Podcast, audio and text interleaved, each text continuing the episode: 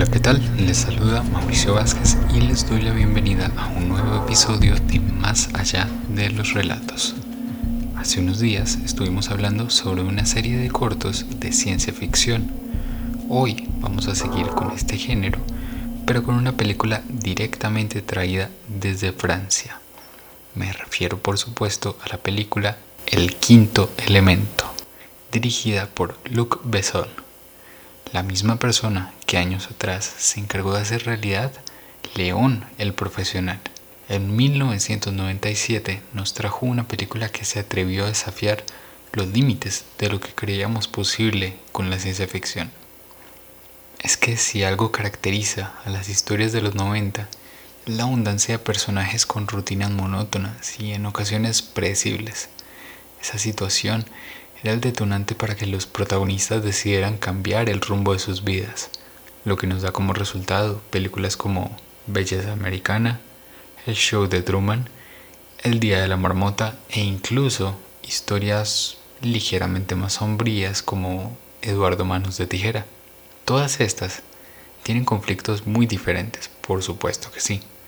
Sin embargo, en todas estas encontramos a protagonistas cansados de lo predecible de su vida y a raíz de esto llegan a producir recurrentes conflictos de identidad. Al tratarse de una situación frecuente en muchas películas de esa década, puede resultar útil echar un vistazo al contexto de ese entonces, pues muchas veces la ficción termina siendo un reflejo fiel de la realidad. A inicios de los 90, muchos países cargaban con el recuerdo de una recesión económica que azotó comercios y empleos, la famosa recesión de los 80, que en el caso de Latinoamérica contribuyó que aumentara la deuda externa en varios de sus países.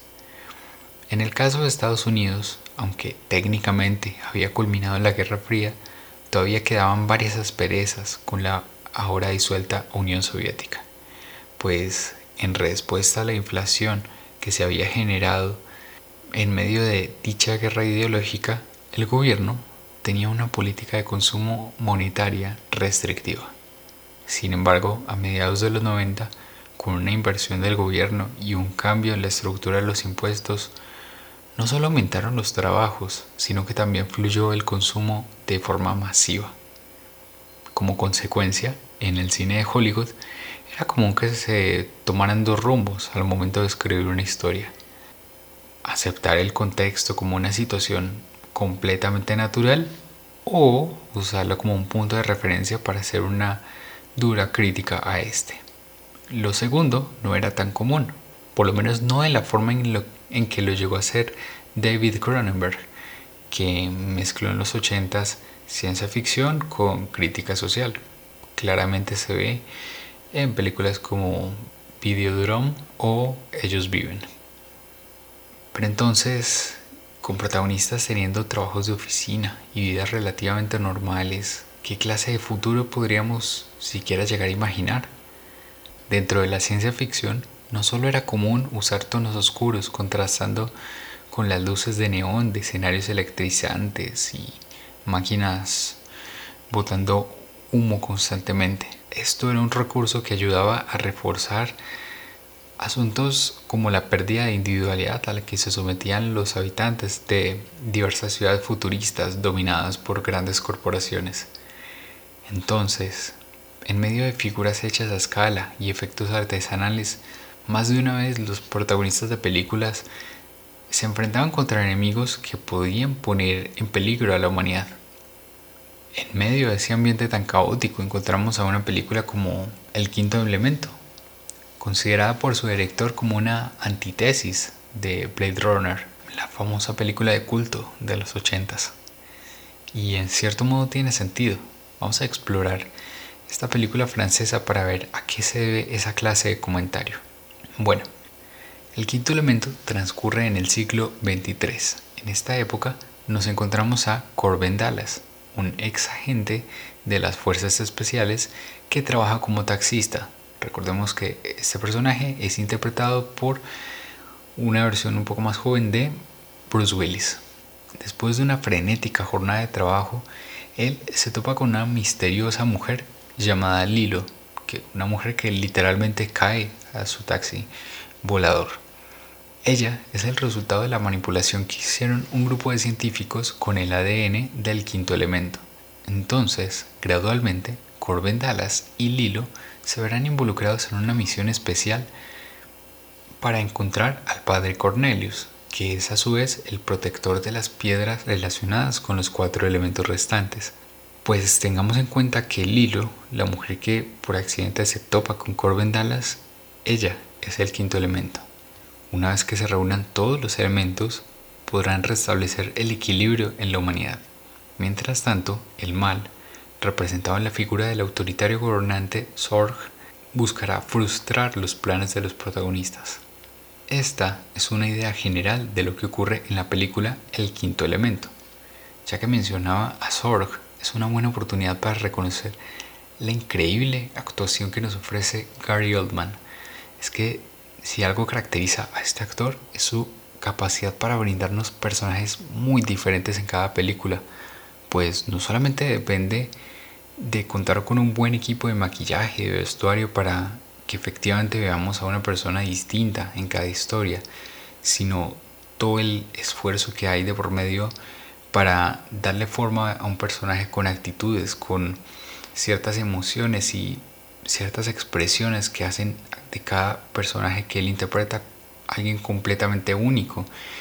Y eventualmente resulta difícil imaginar que detrás de cada personalidad que él interpreta solamente hay una persona detrás cientos de personajes y una sola persona detrás de ellos. Bueno, Sorg es la clase de líder que en apariencia puede verse carismático, pero en realidad solo le importan sus propios intereses.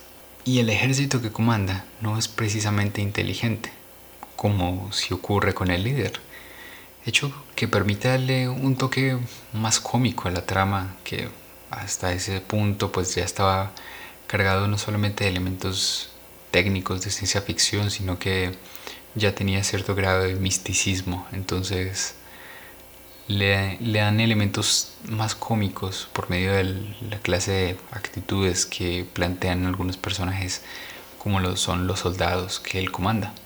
Asimismo, al estar dirigiendo a un grupo de extraterrestres torpes, Sorg puede llegar a ser capaz de ensuciarse las manos en caso de que la historia lo requiera decir que aunque tiene un montón de súbditos obedeciendo sus órdenes, si necesita encargarse personalmente de alguien, ya sea alguno de los protagonistas o alguien que está relacionado con los protagonistas, no dudará, no dudará ni un segundo en apuntar el gatillo y disparar. Probablemente se puede decir que la mayoría de situaciones de la historia se condensan en un solo espacio. El crucero espacial con cientos de especies y personajes dispuestos a enfrentar situaciones disparatadas, que en su mayoría son planteadas o coordinadas por el personaje de Ruby. ¡Increíble! Ruby es interpretado por Chris Tucker, un actor que es popularmente conocido por su participación en cientos de películas de comedia. Entonces, pues esta clase de rol, esta clase de personaje, precisamente le ayuda a dar un toque más alegre, un toque más divertido a esta película, así como pasa con la clase de soldados que tiene Sorg.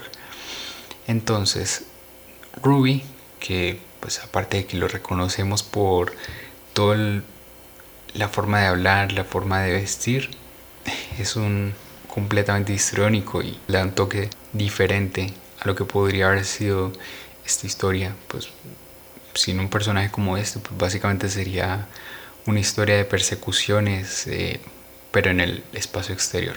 Sería una historia mucho más seria de lo, de lo que lo recordamos muchos de nosotros. Ahora que hablamos del vestuario de Ruby, pues que ese vestuario se caracterizaba por el uso de pieles de leopardo, entre otras cosas un poco más opulentas. En otra película, probablemente se habría definido el vestuario de los personajes a partir de unos cuantos tonos oscuros y sus respectivas variaciones. En películas como Star Wars, pues, justamente de un género similar, del mismo género. En Star Wars, pues los personajes tienen unos colores muy característicos, normalmente tonos de sepia en su, vestuario, pero es una gama de colores muy limitada, no va mucho más allá de eso por lo general. En el caso de esta película es más bien diferente, pues el vestuario estuvo a cargo del diseñador de moda Jean Paul Gaultier, famoso por creaciones de alta costura y unas prendas con una rica gama de colores. Hoy en día, pues aparte de ser conocido en el mundo del diseño de modas, también es conocido por su línea de perfumes. Con el caso del quinto elemento, hay un reto interesante. O mejor dicho, él tuvo un reto interesante. Pues no solo se estuvieron imaginando cómo sería la ropa de alguien en el futuro, pues con situaciones como cambio climático y el avance tecnológico, el vestuario se tendría que adaptar a las actividades de la persona. También tenía que imaginar el vestuario de criaturas que hasta ese entonces solo existían en la mente del director. Pues tengamos en cuenta que si estamos hablando de un crucero espacial en una película de ciencia ficción, normalmente tendrían que haber por lo menos unas cuantas especies no humanas. Entonces, ¿con qué clase de vestuario se van a distinguir? Ese era uno de los retos que tenía Jean Paul Gaultier. Entonces, justamente dentro del crucero espacial llegamos a encontrar desde asistentes de vuelo con uniformes color azul marino hasta extraterrestres con una ropa ceñida al cuerpo y de colores tonos tierra. De todos modos, uno de los atuendos más recordados de la película corresponde al de la protagonista, interpretada por Mila Jovovich. Este, que es de color blanco, se inspira en una pintura mexicana, la pintura de Frida Kahlo, La columna rota. Es bien particular cuando un arte como el cine es capaz de inspirarse y hasta integrar otras artes tan diversas. Ese vestuario blanco de la protagonista en apariencia puede parecer sencillo y sin muchos elementos muy elaborados. Pero en realidad nos dice mucho sobre el contexto que tenía este personaje. Como indica el título de la pintura, para el momento en que Frida hizo esta obra, no se encontraba muy bien de salud. No solo su estilo artístico se había afectado, también la perspectiva que tenía antes sobre su vida y sobre ella misma.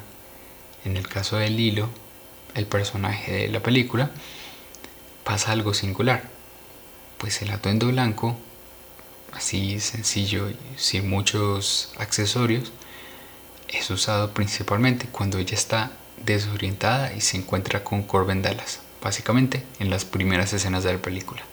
En ese momento había una limitación por las brechas de lenguaje que se presentaba entre ambos, aunque Corbin Dallas no tenía una forma de saber el problema concreto del hilo, solo sabía que se trataba de una situación muy peligrosa.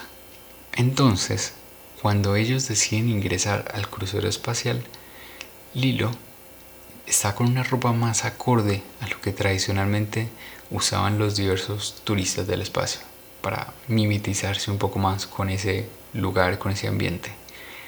Después de una confrontación con su nueva realidad, Lilo logró adaptarse a ella y sobrevivir. Entonces, no solo se vio reflejado en su cambio de actitud, sino también en el tipo de vestuario. Increíble la clase de cosas que puede revelar la forma de vestir sobre precisamente la personalidad de alguien y las acciones que toma. A propósito, no podía dejar pasar en este episodio la escena de una criatura cantando melodías de ópera fuera de este mundo.